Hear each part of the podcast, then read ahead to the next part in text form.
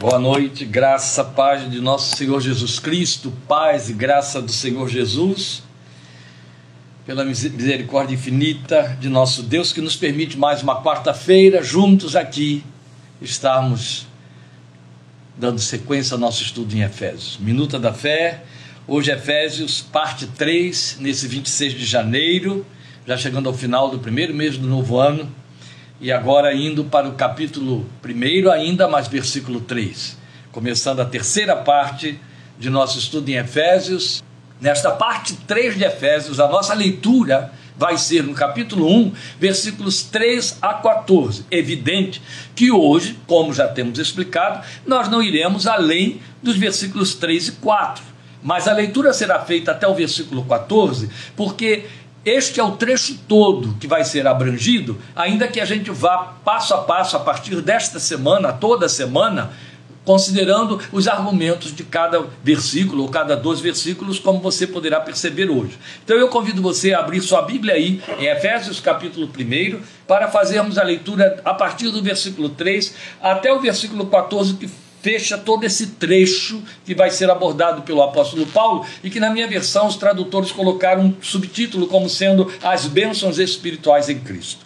Atente para a leitura, por favor, e leia pausadamente comigo. Bendito seja o Deus e Pai de nosso Senhor Jesus Cristo, que nos abençoou com todas as bênçãos espirituais nas regiões celestiais em Cristo. Porque Deus nos escolheu nele antes da criação do mundo para sermos santos e irrepreensíveis em Sua presença. Em amor, nos predestinou para sermos adotados como filhos por meio de Jesus Cristo, conforme o bom propósito da Sua vontade, para o louvor da Sua gloriosa graça, a qual nos deu gratuitamente no amado. Dele temos a redenção por meio de seu sangue, o perdão dos pecados de acordo com as riquezas da graça de Deus, a qual Ele derramou sobre nós com toda a sabedoria e entendimento. E nos revelou o mistério da Sua vontade de acordo com o seu bom propósito que Ele estabeleceu em Cristo, isto é, de fazer convergir em Cristo todas as coisas, celestiais ou terrenas, na dispensação da plenitude dos tempos. Nele fomos também escolhidos tendo sido predestinados conforme o plano daquele que faz todas as coisas segundo o propósito da sua vontade, a fim de que nós, os que primeiro esperamos em Cristo, sejamos para o louvor da sua glória. Quando vocês ouviram e creram na palavra da verdade, o evangelho que os salvou, vocês foram selados em Cristo com o Espírito Santo da promessa, que é a garantia da nossa herança até a redenção daqueles que pertencem a Deus para o louvor da sua glória. Meus amados, nós estamos diante de um trecho de uma profundidade, de uma riqueza sem igual em toda a Bíblia. E é evidente que por conta disso mesmo, nossa caminhada terá de ser gradativa, trecho a trecho. Mas a beleza do trecho que começa neste versículo 3 e vai até o versículo 14 é de tal ordem que a simples leitura dele encanta eu afirmo o que sempre disse, procurei dizer, quando nas oportunidades de estar dando aulas em seminários ou dando palestras em alguns grupos, especialmente de líderes. Efésios 3 de Efésios 1, perdão, de 3 a 14, é um típico texto que exige leituras repetitivas. Quando eu falo de leituras repetitivas, eu não estou dizendo assim que você lê Efésios, depois vai ler Isaías, depois lê Gálatas, vai lendo o Novo Testamento e sempre passa por Efésios. Não. O que eu estou dizendo é você deter-se sobre esses versículos 3 a 14 do capítulo 1 de Efésios e repetir a leitura, e repetir a leitura, e repetir a leitura. Uma vez, duas vezes, três vezes. Não. Seis vezes, sete vezes, oito vezes, nove vezes, dez vezes, não estou exagerando. É uma regra, inclusive, para uma boa interpretação, uma boa hermenêutica de um texto bíblico, que nenhuma leitura do texto a ser interpretado deva ser menor do que dez. Então eu aconselho você a aproveitar essa oportunidade que teremos de fazer esta caminhada aí, pela misericórdia de Deus, neste trecho de 3 a 14, para voltar à leitura dele incansavelmente, quantas vezes forem necessárias. Deixa a sua fé mergulhar aqui. Deixa ela mergulhar. A beleza é sem precedente. Neste trecho todo, e aí então, fazendo uma, uma abordagem mais abrangente, você vai ver algumas coisas muito peculiares, algumas repetições. Por exemplo, o apóstolo insiste em mostrar que este plano glorioso de Deus, este plano eterno de Deus, que teve uma manifestação temporal, mas que ocorreu nos dias da eternidade, então em uma época que não pode ser mensurada, não existe mensuração para ela. Ele insiste muito em usar o verbo ser para dizer aconteceu para que sejamos, aconteceu para que sejamos, aconteceu para que sejamos. O tempo todo ele usa o verbo ser para mostrar o que Deus pretende que, nos, que venha a acontecer conosco através desse seu plano. E o sejamos, e aí vem a outra repetição, é o louvor da sua glória, o louvor da sua glória, o louvor da sua glória. E aqui, eu sei que vamos parar nisso quando chegarmos no versículo apropriado, lá para frente. Aqui, eu já aproveito para chamar a sua atenção para esse ponto muito importante. Você vai ver o reforço disso lá no capítulo 3, versículo 8. O apóstolo Paulo desvenda para nós um grande mistério. Aliás, ele usa essa palavra na carta aos Efésios, dizendo que ele recebeu a revelação do mistério que esteve oculto, e ele a pôs para nós aqui na carta aos Efésios. E ele diz que esse mistério oculto Deus revelou através da igreja, na igreja constituída por homens e mulheres pecadores que não pertenciam, inclusive, ao povo de Abraão para manifestar nas regiões celestiais e diante das hostes espirituais a sua sabedoria através da minha vida e da sua vida do que fez conosco. Aqui também ele vai dizer isso, manifestar a sua sabedoria e entendimento.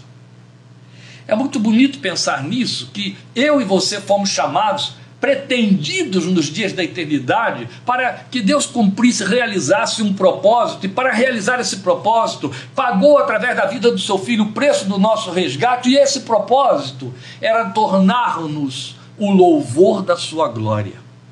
Meu Senhor, como isso é glorioso e quanto nos compromete, como é indesculpável o crente indiferente a estas coisas. Quando o crente é, ignora estas coisas por falta de oportunidade de conhecê-las, ele está desculpado.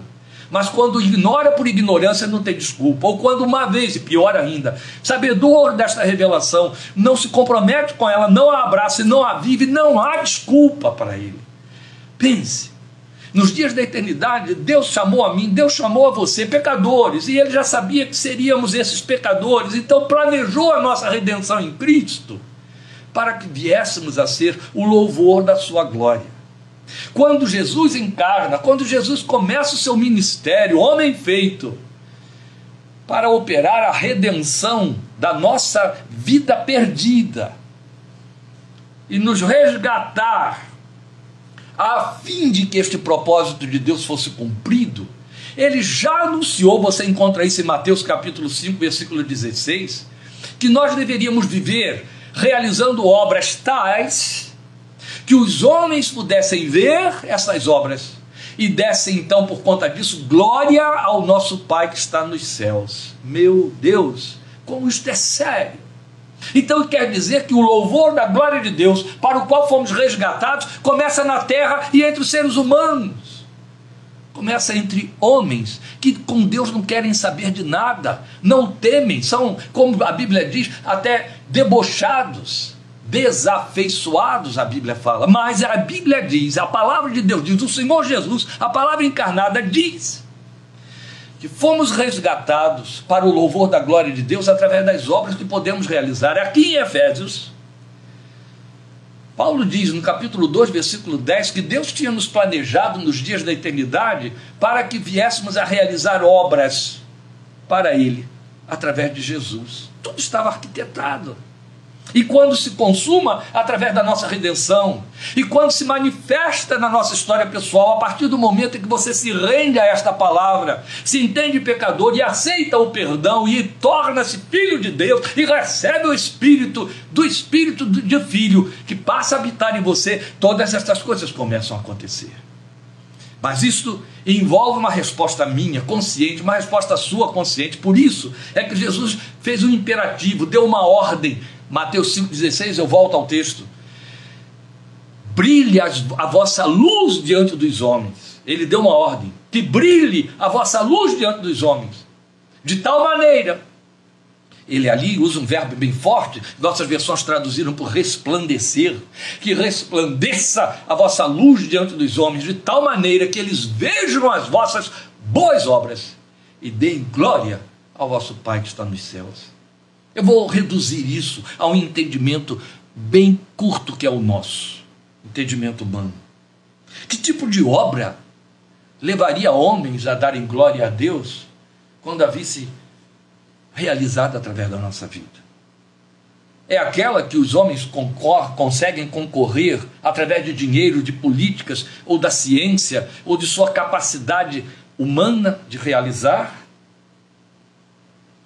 Se trata de milagres fenomenais, cura divina, sinais operados. Não porque os hindus fazem isso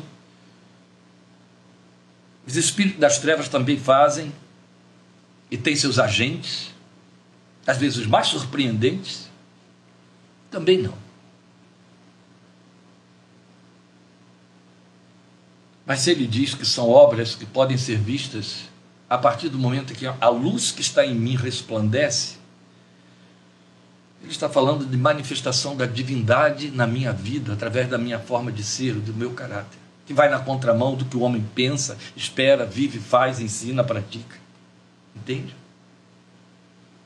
Obras que me caracterizam como filho de Deus e não filho de Adão, e não filho deste século, não filho de uma filosofia, mas filho de Deus. A obra que ninguém pode realizar a não ser que o Espírito Santo habite dentro dele. Bem, esta, este é um ângulo da revelação de que eu fui conquistado, você foi conquistado, conquistada pelo sangue de Jesus para realizar obras através das quais Deus seja glorificado. Veremos aqui neste capítulo primeiro. Eu ainda nem cheguei aí no início do que temos a ver hoje. Eu estou apenas fazendo uma introdução generalizada do trecho de 3 a 14 que lemos de Efésios 1. Mas existe a outra dimensão. Eu falei do plano humano, Deus sendo glorificado aqui na terra, através da minha vida, em meio a essa humanidade que eu componho. Mas Ele pretende que através da minha vida Ele seja glorificado também no céu. Que as hostes celestiais deem glória ao seu nome. E é onde eu chamo a sua atenção para o impacto desta revelação. Está escrito aqui e, o que esperamos desdobrar é que tudo isso foi planejado nos dias da eternidade, com, realizado, consecutado na pessoa e obra do Senhor Jesus para que acontecesse. E uma vez que a realização se manifestou como sendo minha redenção, minha capacidade ou possibilidade, esqueçam capacidade, possibilidade de crer no que aconteceu no Calvário e de crer que esta revelação aqui supera papel e tinta, é mais do que mera letra, é mais do que Bíblia livre, é palavra de Deus revelada, e que então não pode ser adaptada, alterada, relativizada. Se é possível crer e ouvir a voz de Deus aqui dentro, porque algo aconteceu comigo, que então tem característica sumamente espiritual e de natureza eterna, é por demais significativo pensar que isso tudo aconteceu para que eu, homem, e você, homem e mulher, pessoas finitas, limitadas e pecadores, redimidos, redundemos no louvor da glória de Deus quando Ele tinha seres celestiais que nos precederam, e não podemos nem usar a palavra dias, mas na eternidade, cheios de glória e de excelência. O arqui-inimigo da fé. Aquele que milita contra o reino de Deus, que nos leva a cair, que produz toda esta gama de tragédia que, que percorre a história da humanidade. Eu estou falando de Satanás, Lúcifer. A Bíblia diz que ele, agora, como um anjo decaído, Satanás, recebeu o nome de Lúcifer. Ele foi considerado e dito e tido, dito, e está em Isaías, como sinete da perfeição de Deus. Você sabe disso. Antes que Lúcifer caísse, ele era considerado estrela da alva, sinete da perfeição. Ora, ele caiu e virou espírito de trevas, e assim também os que o seguiram. Mas, segundo a matemática de Apocalipse, eles representam um terço de todos os seres criados na eternidade. E você até conhece o nome de alguns que tinham a mesma patente de Lúcifer, e lá estão, e operosos, Gabriel, Miguel, arcanjos. Então, se Deus tinha desses seres criados tão cheios de glória e de excelência, eles não bastariam para serem o louvor da glória de Deus. A própria Bíblia não diz que os céus manifestam a glória de Deus? Não é Davi quem diz para nós no Salmo 8 que ele, ele contempla o céu declarando a glória de Deus? Paulo não diz para nós, Romanos capítulo 1, que Deus manifestou a sua glória nas coisas criadas, e aí ele não está falando só de seres humanos. Mas está falando desse nosso planeta que nós estamos destruindo, do cosmos. Então, percebe como todas estas informações a respeito de hostes celestiais, a respeito do cosmos maravilhoso e perfeito, obra de um Deus perfeito, são reputados, secundariados, colocados em terceiros, em outros planos, para que nós tenhamos a proeminência como os alvos, os objetos, aqueles que foram conquistados para serem os instrumentos da manifestação dessa glória. Percebe? Sabe, dizendo assim numa linguagem muito humana, não carnal, mas muito humana, era como se Deus dissesse: Eu quero algo mais. Eu não estou satisfeito com a glória que os anjos revelam diante de mim. Eu vou trabalhar isso. Mesmo porque, meus amados, somos informados na revelação em Gênesis, e isso vai se perpetuar em toda a revelação escrita da palavra de Deus, que fomos eu, eu e você, nós, dentre todos os seres criados, somos os únicos que fomos criados à imagem e semelhança de Deus. Anjo nenhum. Então é justo que Deus, ao nos redimir, tenha pretendido se compensar, até mesmo, quem sabe, da queda de Satanás e de todos os outros, eu sei que isso aí é uma especulação minha, criando o homem e resgatando-o em Jesus. Esta revelação muito bela, Paulo a enfatiza muito nesse trecho que nós lemos. Então, este é um trecho que começa com uma doxologia, com uma glorificação. É uma glorificação gratulatória a Deus por esse plano perfeito e abençoador. E o apóstolo então é, é, invade este texto com palavras profundas, palavras intensas, mas ele começa com uma exaltação que você tem no versículo 3. Bendito seja o Deus e Pai de nosso Senhor Jesus Cristo. Ele está adorando a Deus, ele está dizendo: Deus, eu te abençoo. Sabia que bendito quer dizer isso? Deus, tu és abençoado. Bendito quer dizer isso. Paulo está dizendo: seja abençoado o Deus e Pai de nosso Senhor Jesus Cristo. Ele é abençoado. Deus só pode abençoar Deus, não é? Deus só pode ter sido abençoado pelo próprio Deus. Mas o homem volta-se para ele e diz: Eu te abençoo, Deus. Bendito seja o Deus e Pai de nosso Senhor Jesus Cristo. Porque abençoar, primariamente, quer dizer falar coisas boas a respeito de entende? Intentar coisas boas a respeito de. Guarde isso porque isso é bom. Para que a gente aprenda e entenda como podemos fazer como Maria fez, como Ana, mãe de Samuel, fez, como Paulo está fazendo aqui. Bendito Deus, bendito Deus, bendito Deus. O grande destaque, meus amados, vai ficar por conta do apóstolo centralizar, como vimos semana passada, na pessoa de Deus Pai, todo o projeto salvífico e seus propósitos subsequentes, mostrando a um só tempo que o plano todo procede da vontade de Deus, consuma-se por meio de Cristo, mas volta todo para o próprio Deus em sua realização. É isso que Paulo está mostrando para nós, em especial nesses 11 versículos que já acabamos de ler. Então o apóstolo ele, em vista de todo esse mistério a descortinar a partir daqui, ele dirige a Deus a sua adoração, dando a ele o título que só a ele pertence: Bendito. O Deus bendito abençoa. É o que ele segue dizendo. E abençoa quem?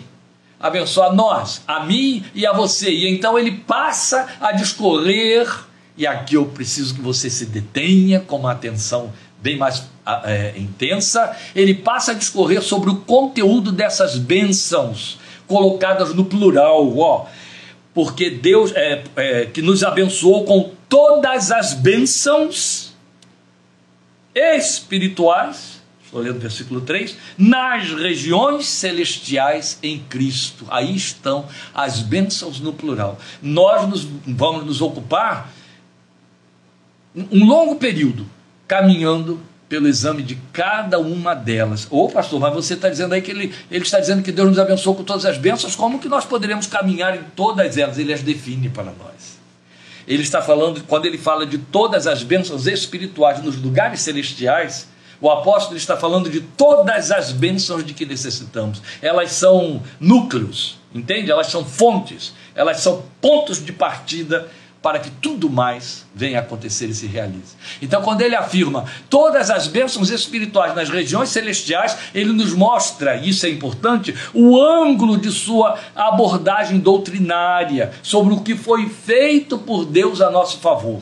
O que quero dizer com isso? As bênçãos de que eu e você necessitamos e com que somos abençoados, elas são vistas a partir da observação do próprio Deus abençoador. Daí ele ter usado uma expressão que você encontra logo de partida no versículo 3, regiões celestiais. É uma palavra muito apropriada, uma palavra do grego que vai se repetir cinco vezes aqui na carta aos Efésios. Epiranioi, epirani, epuranioi, epuranioi. Epuranioi significa regiões celestiais, regiões elevadas, ou então é, é é, regiões espirituais, celestiais ou elevadas ou espirituais. Mas a tradução que dá melhor sentido é regiões celestiais, para falar de, daquilo que procede do céu, do trono, da, do lugar em que Deus habita. Então ele está dizendo que Deus nos abençoa a partir daí, das regiões celestiais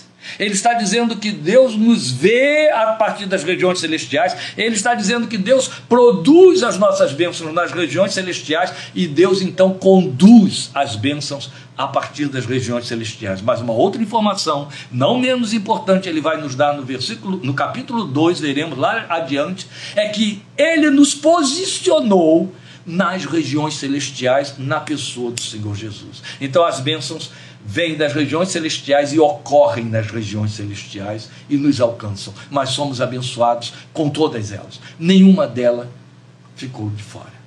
Então, estamos aqui ouvindo agora já de primeira mão ele mostrar qual é o ângulo pelo qual as bênçãos são vistas. É o ângulo divino.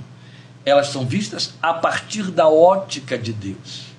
Nesta expressão que vai se repetir mais quatro vezes ao longo da carta, mostrando então que toda a dinâmica de nossa vida se processa nas regiões celestiais. Fixe isso, por favor. Toda a dinâmica das nossas vidas se processa nas regiões celestiais, com reflexos ou efeitos no mundo físico onde nós habitamos para que nestas regiões celestiais sejamos achados enquanto vivemos neste mundo físico. Então as bênçãos são processadas nas regiões celestiais, onde Deus espiritualmente já nos colocou, manifestam-se na, na região, nas regiões temporais, para que a gente, ao vivê-las neste mundo, as viva como, estiver, como se estivesse, porque estamos nas regiões celestiais para que elas se manifestem celestiais neste mundo físico, ou sejamos achados nas regiões celestiais enquanto transitamos, peregrinamos como estrangeiros, a Bíblia diz, e Paulo reforça isso no capítulo 2, versículo 11, aqui neste mundo. Pedro também usa muito esta linguagem, estrangeiros e peregrinos. Então, é de cima para baixo. As bênçãos são vistas de cima para baixo. O alto, ó, o alto afetando a região inferior e não o contrário, como nós pretendemos nos conteúdos de nossas orações. Eu sei que fica um pouquinho difícil agora essa exposição que eu vou fazer, mas o propósito não é torná-la difícil, é esclarecer você. Presta atenção. Quando eu acabo de dizer que é o alto afetando as coisas que acontecem nas regiões inferiores, que as bênçãos vêm de cima para baixo e então é o alto afetando aquilo que acontece de cima para baixo, e não o contrário, e esse contrário que pretendemos nos conteúdos das nossas orações, o que estamos dizendo é: eu vejo as minhas necessidades e recorro a Deus através da oração em busca das bênçãos de que necessito, a partir da minha ótica que é de baixo para cima. E então eu fico tentando, é assim que a gente faz na oração, induzir Deus a entender o que se passa comigo. O nome disso é ignorância, falta de informação espiritual. E hoje Paulo está nos redimindo disso, nos esclarecendo isso aqui, há dois mil anos, na revelação escrita de Efésios, capítulo 1. O que ele está dizendo é: eu tento trazer Deus para olhar as bênçãos a partir do meu ângulo, tento convencê-lo com, com é, é, é, argumentos. É assim que a gente faz. Até os salmistas fizeram isso. É como se a gente estivesse dizendo: o senhor não entende muito bem disso porque o senhor não é de carne e osso. O senhor não entende muito bem disso porque o senhor não sente como eu sinto a dor, a, a necessidade, a carência. Porque este é um sonho meu, porque este é um alvo meu. E é tudo inverso.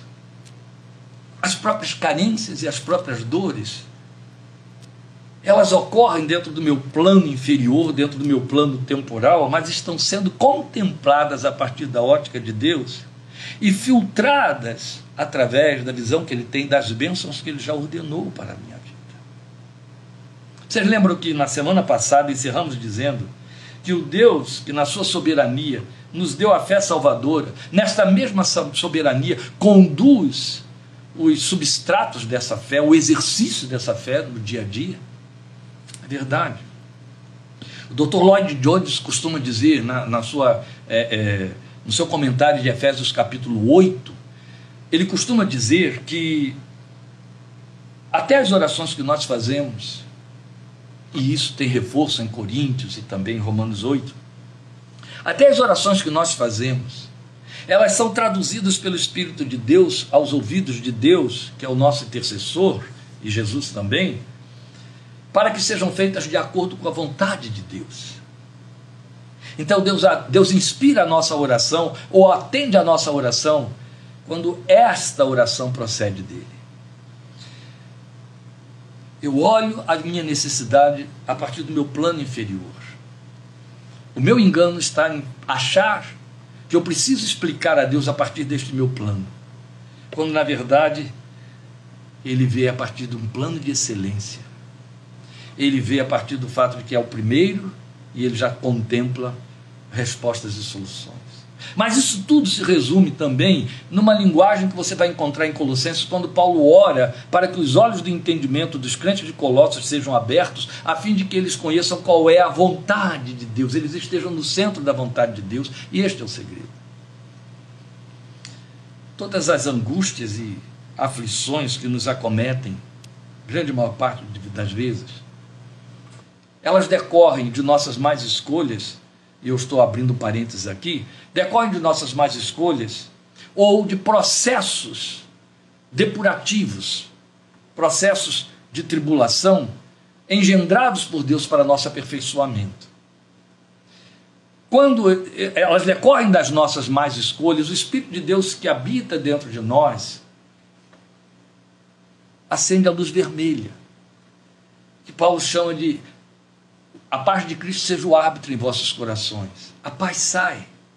porque nós tomamos algumas decisões que não procedem do plano de Deus para nós. Algumas pessoas, e isso fala de misticismo e pietismo, que não tem procedência na revelação, pretendem que vão acertar a vontade de Deus se houver sempre uma revelação profética, uma visão, alguma coisa parecida, que lhes diga o certo e o errado. Deus não vai por aí e não age desta maneira. Ele botou o Espírito dele dentro do meu coração, dentro do seu coração, para que ele nos guie na palavra. Então, com muita sabedoria, alguém já disse: você pode não ter certeza de qual é a vontade positiva de Deus para a sua vida mas se você pelo menos tem o cuidado e o temor de não invadir, entrando pela vontade negativa que você pode conhecer e descobrir e vivenciar, conhecer e vivenciar através das escrituras que revelam o que Deus não aprova, o que Deus não concorre, não concorda. Se você então sabe que Deus não concorda porque a sua palavra já disse, isso não procede dele, é do esquema deste mundo, não tem o que discutir, não tem nem que tentar pedir a Deus que te abençoe naquilo que ele não pode aprovar, na forma de se comportar, de se conduzir, de se decidir, nas precipitações e coisa parecida. Bem, eu estou tergiversando muito, mas para que você entenda esta linguagem de que nós olhamos as necessidades e buscamos as bênçãos que atendam às necessidades a partir do nosso plano, achando que Deus não entende, porque é bem humano e é bem nosso, é bem temporal, é bem da nossa carne e osso. Mas a Bíblia diz que Deus já ordenou todas as bênçãos de que eu necessito a partir do seu plano, de, de, da sua visão, e Ele olha por cima e então me absorve dentro destas suas bênçãos planejadas para que todas as coisas então concorram para o meu bem e o seu bem, conforme está escrito em Romanos 8, 26. Deus opera em todas as coisas para o bem daqueles que o amam e são chamados segundo o seu propósito. Pois então aqui temos a afirmação que está sendo apresentada para nós de que nós pretendemos que Deus olhe as bênçãos a partir do nosso plano e o que Deus pretende é que nós olhemos as nossas necessidades a partir do seu plano, da sua altura. Veja, a linguagem toda significa: Deus nos abençoa nos epuranioi. Deus nos abençoa nos lugares celestiais. Deus nos colocou em Cristo nos lugares celestiais para vivermos esta vida terrena como estrangeiros e peregrinos, porque nossa verdadeira cidadania está nos céus. De maneira que, tal como Paulo ensinou aos Coríntios, eu uso das coisas deste mundo como se não fossem. Não fazem parte da minha verdadeira natureza e minha verdadeira aspiração. Estamos fechados em Romanos 7, 14 e 15. Nenhum de nós vive para si, nem morre para si. Se você sai desses parâmetros, o resultado é semeadura ruim e a vida determina, e o Evangelho também, que só colhemos o que semeamos. Ninguém colhe manga plantando goiaba. De jeito nenhum.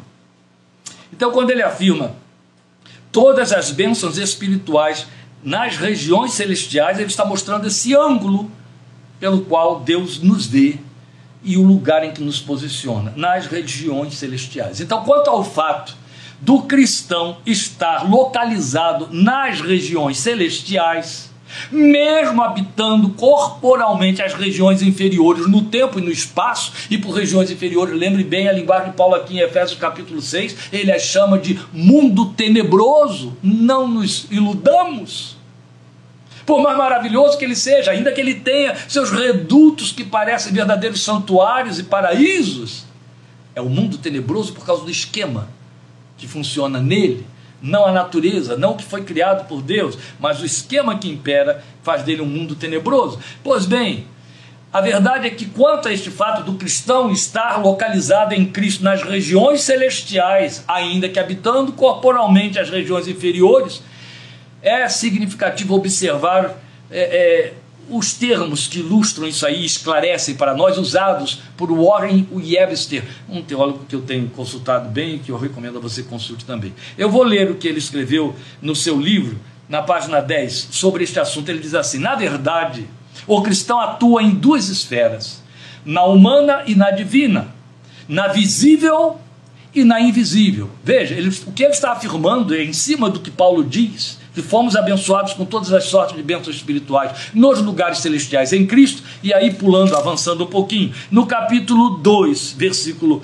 8, você vai ver Paulo dizendo, no capítulo 1, perdão, versículo 20, você vai ver Paulo dizendo que nós estamos assentados nas regiões celestiais com Cristo. Esse poder ele exerceu em Cristo, ressuscitando dos mortos e fazendo assentar-se à sua direita nas regiões celestiais. Logo depois, ele vai dizer no capítulo 2, versículo 6: Deus nos ressuscitou com Cristo e com ele nos fez assentar nas regiões celestiais em Cristo Jesus. Então, esta é a nossa localização. O Yevestein então está esclarecendo isso e dizendo: o cristão atua em duas esferas, na humana e na divina, na visível e na invisível. Em termos físicos, encontra encontra-se na terra em um corpo humano, mas em termos espirituais, encontra-se assentado com Cristo na esfera celestial, o que acabamos de ler, Efésios 2,6. Esfera que oferece o poder e a direção para a vida aqui na terra. Vou repetir, porque é importante e solene demais. Preste atenção. O que esse servo de Deus está esclarecendo para nós quanto aos, aos epiranioi, regiões celestiais, é que em termos espirituais, o cristão encontra-se assentado com Cristo na esfera celestial, esfera que oferece o poder e a direção para a vida aqui na terra. Eu vou ler um pouco mais do que ele disse, mas eu quero só esclarecer um ponto aqui que é importante. O que ele está dizendo é que quando Paulo fala que estamos assentados nos lugares celestiais em Cristo Jesus, onde as nossas bênçãos estão ordenadas para nos acompanhar, a minha vida aqui embaixo tem de estar sendo vivida sob esta afetação, sob esta consciência.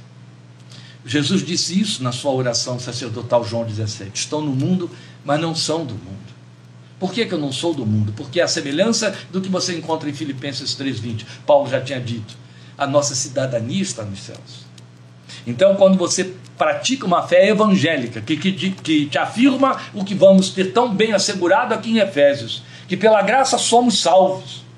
Se você reduz tudo isso para um plano pós-sepultura, para o dia em que vai haver um funeral, em que vão cantar e um pregador vai declarar que porque você é crente, Jesus foi para o céu, sua vida se torna minimamente, evangelicamente miserável, apequenada, de pouca significação. A minha vida de salvo, de redimido, de filho de Deus tem de ter manifestação temporal. Eu não posso reduzi-la à esperança do plano invisível. Enquanto eu estou caminhando aqui, eu tenho de estar consciente de que a minha cidadania, a minha habitação celestial me afeta. Eu vivo em função do que há de ser eterno. Então, afeta o meu comportamento e o meu falar, não importa em que e de que maneira eu esteja dando consecução ao meu devir, a compra do pão e a forma de existir. É evidente que nós somos tentados até por este século para nos comportarmos como ele. As tentações não são pequenas, são intensas. A gente olha com muita cobiça para os processos judiciais, especialmente quando você descobre que foi fraudado na área da saúde depois de ter pago, pago o seu plano, quando você percebe que alguém invadiu sua casa, quando você percebe que o seu direito lhe foi negado, e esse negócio de direito negado vai se acostumando, você é brasileiro. Aí a gente olha com muita cobiça para esses direitos e armamento de direitos humanos. Não estou dizendo que você não tem direito a recorrer à justiça, muito pelo contrário, a Bíblia manda você exercer a sua justiça e não se acomodar aos processos de injustiça. O que eu estou dizendo é que o mundo todo concorre para que você pense como ele pensa. Mas a Bíblia diz: não. Você habita nas regiões celestiais isso tem de afetar o seu devir. Esta consciência porque tem que ter manifestação comportamental. O autor continua para esclarecer de forma ilustrativa. Ele diz assim: quando Vitória, a rainha da Inglaterra do século XVIII, quando Vitória era jovem, não lhe foi revelado que seria a próxima governante da Inglaterra para que não se tornasse uma garotinha mimada. Quando por fim seu tutor permitiu que ela descobrisse por sua própria conta que um dia seria a rainha da Inglaterra, ela reagiu declarando: Então vou me comportar bem. Sua vida seria regida por seu cargo. Onde quer que estivesse, Vitória seria controlada pelo fato de que se assentava no trono da Inglaterra. Ele está usando este fato histórico e esta pessoa para ilustrar o que acontece conosco. Eu só vou me assentar ao lado de Cristo quando de fato eu ocupar as regiões celestiais em termos espirituais. Mas já estou assentado lá. Em Colossenses 3:1 Paulo diz que já fui ressuscitado com Cristo. Já estou ressuscitado na ressurreição do filho de Deus. Outro tanto ele vai nos trazer ênfases não pequenas tanto lá em Filipenses 3 quanto aqui em Efésios capítulo 4, dizendo que eu devo me comportar e me conduzir como cidadão do céu. E aqui, como estrangeiro e peregrino. Quando eu sou estrangeiro e peregrino numa determinada terra, por melhor que seja o meu anfitrião, eu tenho limites quanto aos meus direitos.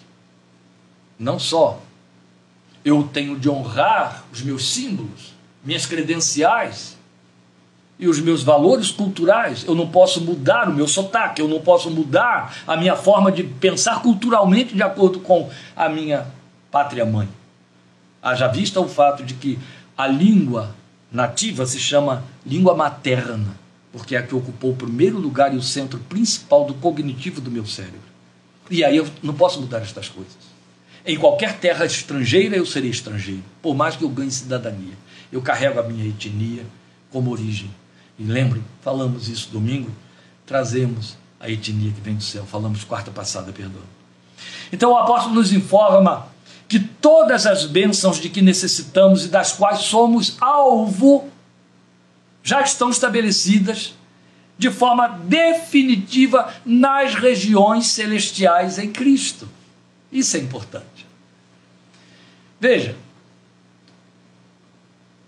por mais apegados e carentes sejamos de manifestações divinas em nossa temporalidade, estamos sendo informados aqui de que nossas bênçãos são de caráter essencialmente espiritual.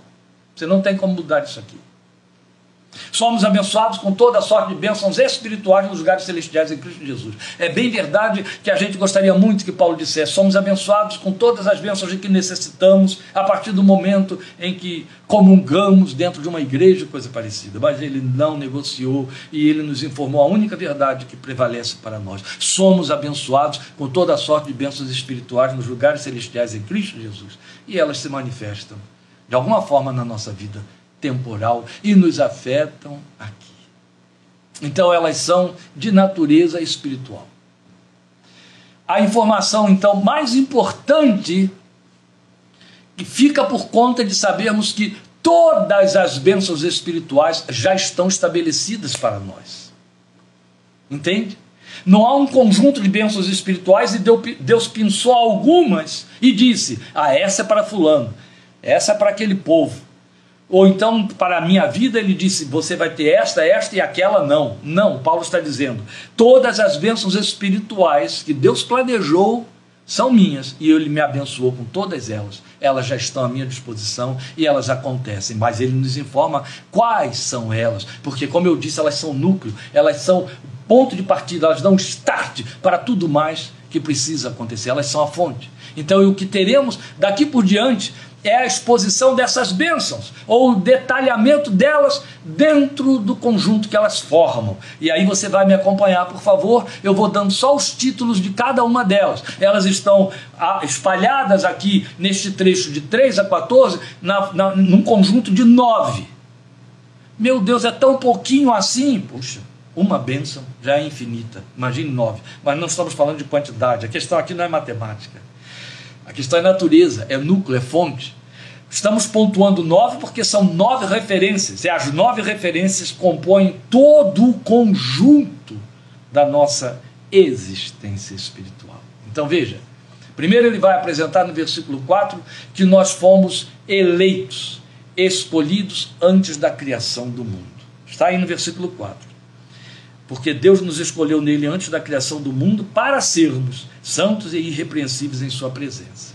Aí está a primeira bênção espiritual que ele aponta para nós. Vamos à segunda, ela está no versículo 5. Ele vai dizer que nós fomos predestinados para sermos adotados como filhos. Versículo 5 predestinados para sermos o louvor da sua glória, mas para que isso se torne possível tem que haver uma essência espiritual. E então nós fomos predestinados para sermos adotados como filhos por meio de nosso Senhor Jesus Cristo. Depois, ele vai nos dizer, como terceira bênção espiritual, no versículo 6, que Deus nos favoreceu com a sua graça. Disso a gente entende bastante, ou pelo menos acha que entende. E graças a Deus pode não entender tudo, mas entende o suficiente para crer. Depois ele vai nos apontar a quarta bênção no versículo 7, dizendo que ele nos redimiu com o sangue de Cristo, pagou um preço. Então não se trata de decretos, se trata de um plano que foi realizado, se trata de um processo que foi executado e redundou numa grande transação espiritual e eterna, chamada redenção, remissão, resgate, é o de que ele está falando no versículo 7. Ele nos redimiu com o sangue de Cristo. Pedro textualmente diz: Fostes comprados com o sangue de Cristo, como de um cordeiro imaculado, um cordeiro sem pecado. Comprados por sangue a preço de sangue. Aliás, Pedro é textual, é literal até demais. Não foi com prata ou ouro que vocês foram resgatados da sua vã maneira de viver, mas pelo precioso sangue de Cristo, como de um cordeiro incontaminado. Aleluia. Depois a quinta bênção, espiritual. Ele diz que ele derramou a graça sobre nós com toda a sabedoria e entendimento. Mais um reforço para o fato de que não foi um decreto, foi uma realização, uma coisa construída. A graça, ela é fruto de sabedoria e de entendimento e se manifesta com sabedoria e entendimento. Por isso, nós não podemos negociar nossa confissão com a graça barata.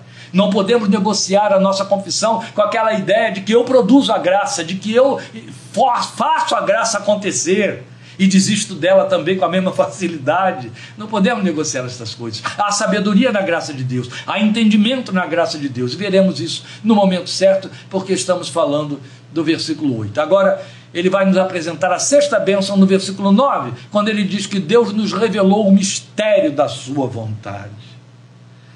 Esta é a razão porque o crente não pode reduzir a tentativa de conhecimento da vontade de Deus com essa visão que ele tem de baixo para cima, querendo que essa vontade se reduza à ideia do que o que, que eu faço amanhã para não fazer errado, como é que eu resolvo aquilo ali para não resolver de forma errada ou para ser bem sucedido. A gente faz essas reduções mesquinhas e quer reduzir Deus a elas e acha que é nisso que a vida espiritual, a vida de confissão evangélica, a vida de fé se resume.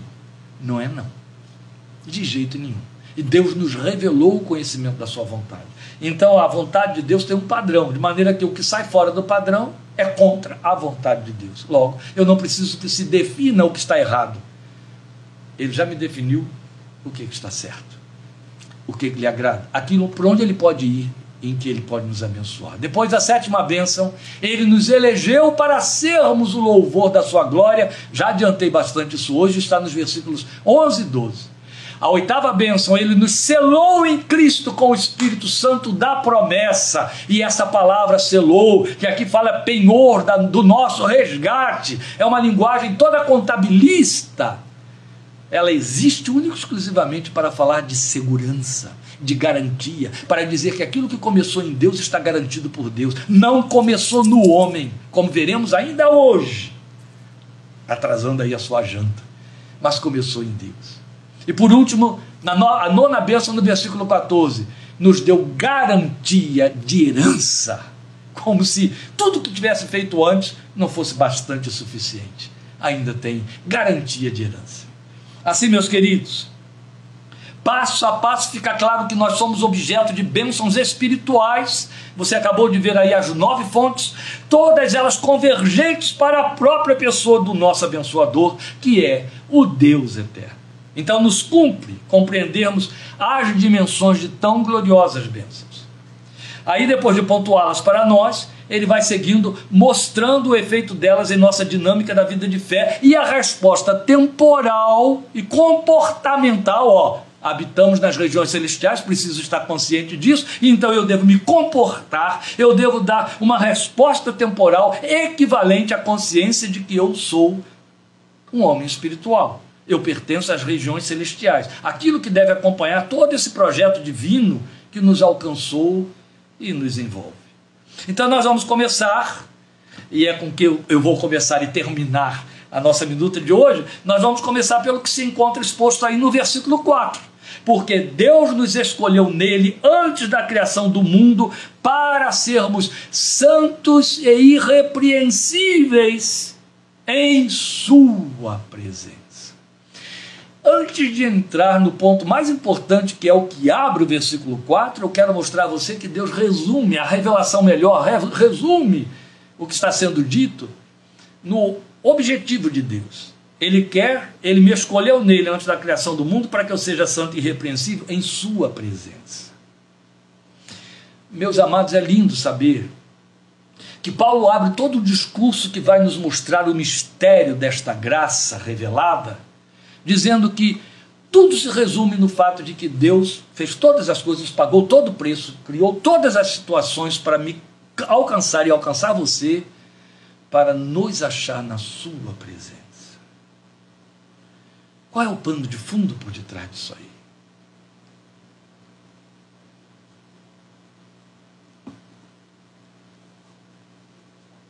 Quando Ele nos planejou, Ele nos criou. Ao nos criar, ele sabia da nossa queda em Adão. Mas Adão foi criado como protótipo da raça, cabeça da raça. Adão é o primeiro homem, Jesus é o último homem, ou o segundo Adão. É a linguagem de Paulo em 1 Coríntios 15, para falar desta linguagem toda aí do, do processo criador e redentivo. Quando ele nos criou em Adão, e Adão era o protótipo, o que, que ele tinha com Adão? Está lá em Gênesis capítulos 2 e 3 ele tinha estreita comunhão. Criou Adão à sua imagem e semelhança, então eu e você estávamos lá nos lombos de Adão, como humanidade, certo? Essa é uma linguagem bem da Bíblia, né? Lembra Hebreus dizendo que quando Abraão ofereceu dízimos a Melquisedeque, Levi, que viria a ser bisneto de Abraão, pagou dízimos porque estava nos lombos de Abraão Percebe como esse, é, esta é a visão que Deus tem a respeito da herança genética, criação? Pois bem, geneticamente filhos de Adão, caídos na queda de Adão, porque aí adquirimos a natureza de Adão, perdemos essa comunhão e intimidade. Deus criou o homem em Adão para ter comunhão consigo. Lembrem, antes da queda, você vai encontrar a Bíblia dizendo que Deus passava pelo lar do homem, pelo habitat do homem, passava Deus pelo jardim na viração da tarde. Aquela linguagem ali de Gênesis nos fala dessa intimidade, dessa vivência bela e gostosa. Quando o homem cai, Deus o expulsa da sua presença, o expulsa do Éden e fecha o Éden. Deus o expulsa de lá. em Cristo, ele reverte todo esse processo.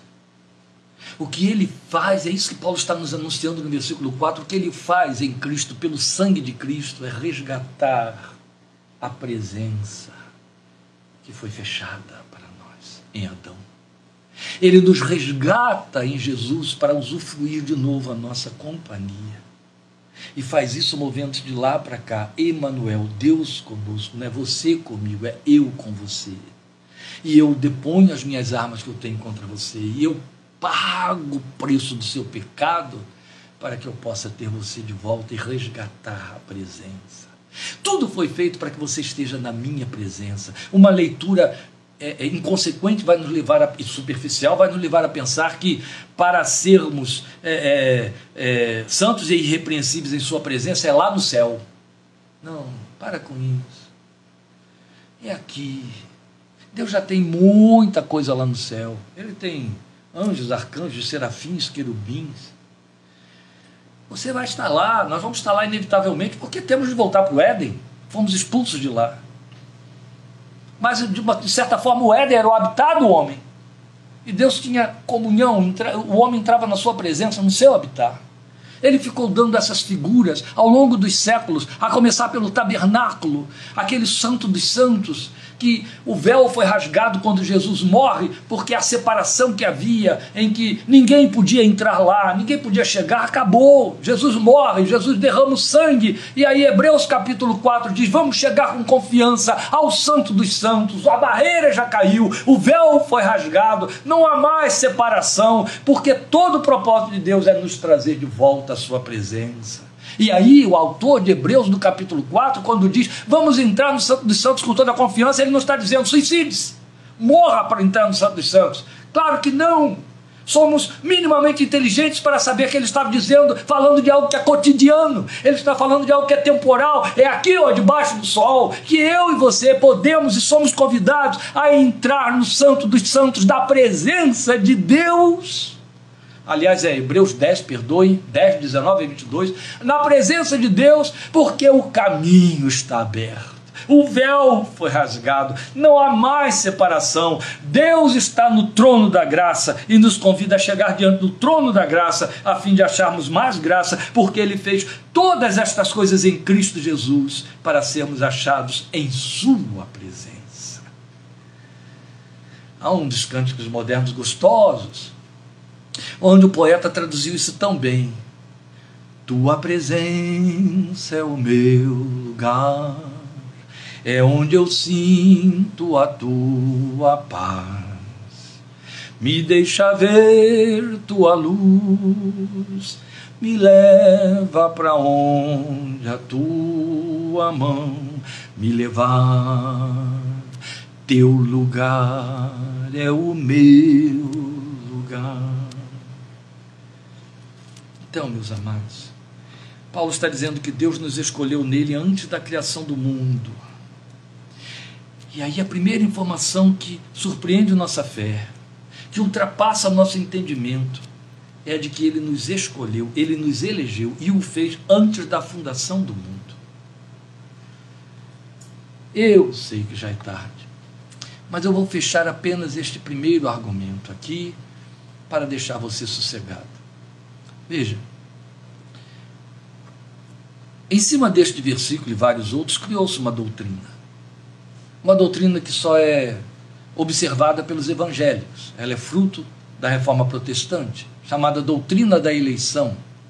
E ela é frequentemente tema de debate entre os confessores evangélicos. Sempre. Aliás, a confissão evangélica praticamente, eu não vou dizer que está dividida, mas ela está é, é, delineada em duas frentes: os que aceitam essa doutrina e os que a rejeitam.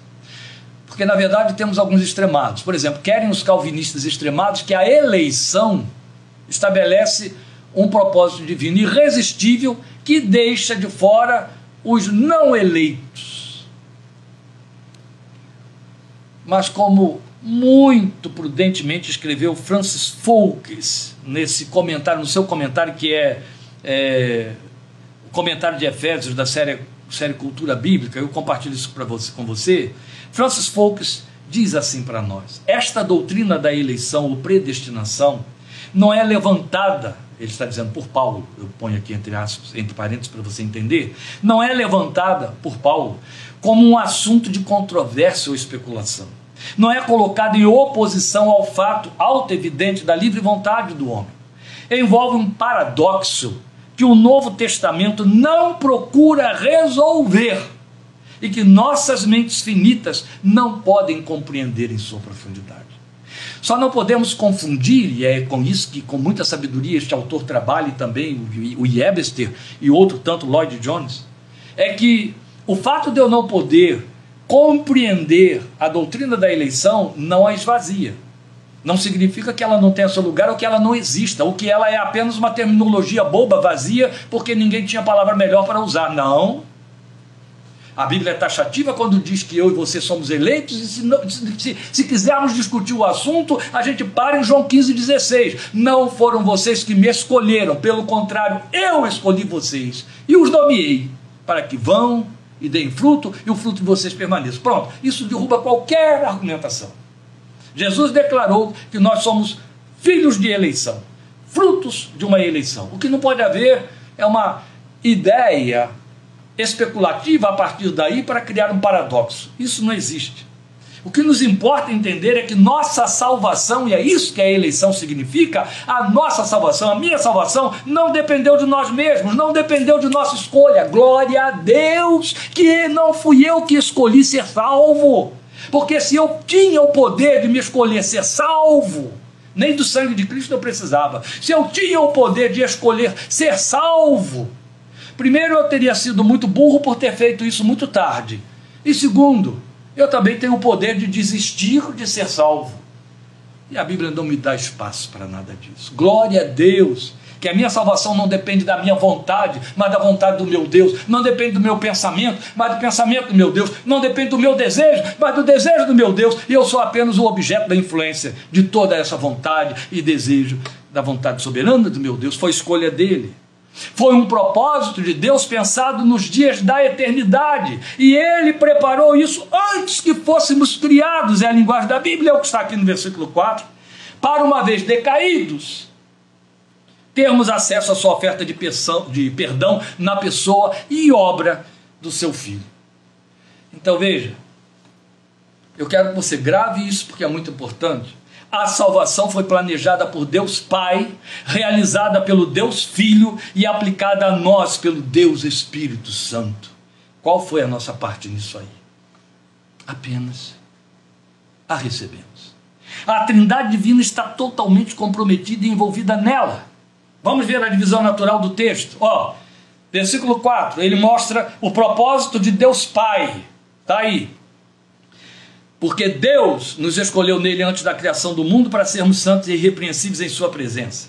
Depois, ele vai mostrar a realização desse propósito por meio do Deus Filho. Está isso tudo nos versículos 5 a 12. Eu não vou ler todo o trecho de novo, é tarde demais já. Mas está mostrando aí, em amor nos predestinou para sermos adotados como filhos por meio de Jesus Cristo. Depois ele vai dizer: nos deu gratuitamente no amado. Depois diz no versículo 7, nele temos. Depois vai dizer no versículo 8, no versículo 9, nos revelou o mistério da sua vontade, de acordo com o seu bom propósito, em Cristo. Depois vai dizer de novo, no versículo 10, fez convergir em Cristo todas as coisas. Depois no versículo 11, nele fomos escolhidos. Depois no 12, a fim de que nós, os que primeiros esperamos em Cristo, então você vai ver que de 5 a 12, Deus faz a realização, nos mostra a realização do seu propósito eterno por meio do seu Filho. Depois, nos versículos 13 a 14, que fecham o nosso trecho, a aplicação desse propósito por meio do Deus Espírito Santo. Não só você tem o texto dizendo isso, quando vocês ouviram e creram na palavra da verdade, o Evangelho que os salvou, vocês foram selados em Cristo com o Espírito Santo da promessa, e por aí vai quanto você vai encontrar Jesus dizendo que o Espírito é quem convence o homem do pecado, da justiça e do juízo. Nem a arte de se convencer ficou a seu critério, ou a meu critério. A salvação procede de Deus. O plano da redenção procede de Deus. E quarta-feira que vem, querendo Deus, em nome de Jesus, nós vamos considerar esta colocação do apóstolo Paulo aí no versículo 4 e a partir daí indo para o 5, no versículo 4, em que ele mostra para nós que Deus planejou isso tudo na eternidade antes que nós existíssemos, antes que o mundo existisse, de maneira que houvesse de fato um propósito consolidado.